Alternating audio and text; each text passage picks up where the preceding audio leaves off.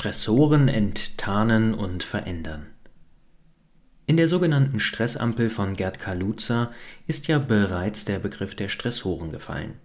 Was genau das ist und vor allem, wie du sie verändern kannst, das erfährst du jetzt. Stressoren sind im heutigen Stressverständnis die erste Ebene der Stressentstehung und beschreiben Situationen, die von dir als negativ, schädigend oder gar gefährlich eingestuft werden. Dazu zählen die physikalischen Stressoren wie Kälte, Lärm, aber auch psychologische Faktoren wie soziale Isolation, geringer Selbstwert oder Selbstzweifel. Früher wie heute waren Stressoren genau die Dinge, die eine Situation unangenehm machten, so richtig unerträglich. In der Steinzeit gab es unzählige Gefahren wie wilde Tiere, Wettereinbrüche, giftige Pflanzen und ein lebensfeindliches Umfeld, Heute haben wir eine Vielzahl an Stressoren, die sich in die Bereiche Arbeit, Soziales, Zivilisation und Umwelt aufteilen lassen. Zum Arbeitsstress gehören so etwas wie Arbeitsverdichtung, mangelhafte Kommunikation, schlechte Organisation oder fehlende Wertschätzung. Bestimmt fallen dir jetzt schon 20 Dinge ein, die dich in Rage bringen können. Daher nimm dir ruhig mal einen Moment Zeit, unterbrich diese Folge und schreib genau diese Dinge auf. Eine weitere Kategorie ist sozialer Stress, der durch zwischenmenschliche Konflikte, die anstrengende Schwiegermutter, Beziehungsprobleme und Freizeitstress entstehen kann.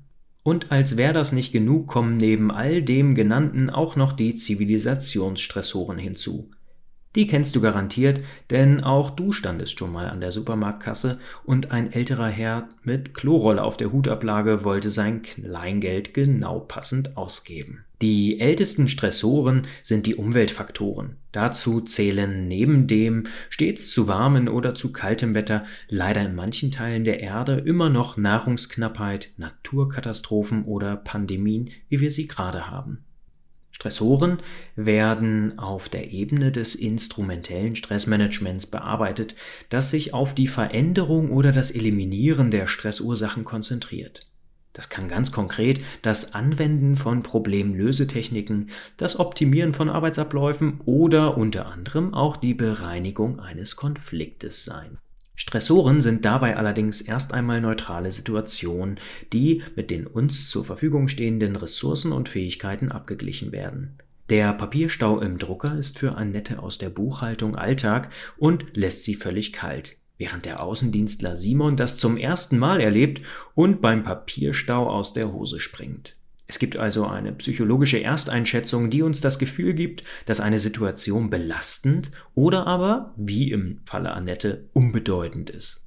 In der Regel liegt es daran, dass wir unsere Fähigkeiten und Kompetenzen mit der jeweiligen Situation in Beziehung setzen und eine Situation als kontrollierbar oder unkontrollierbar einschätzen.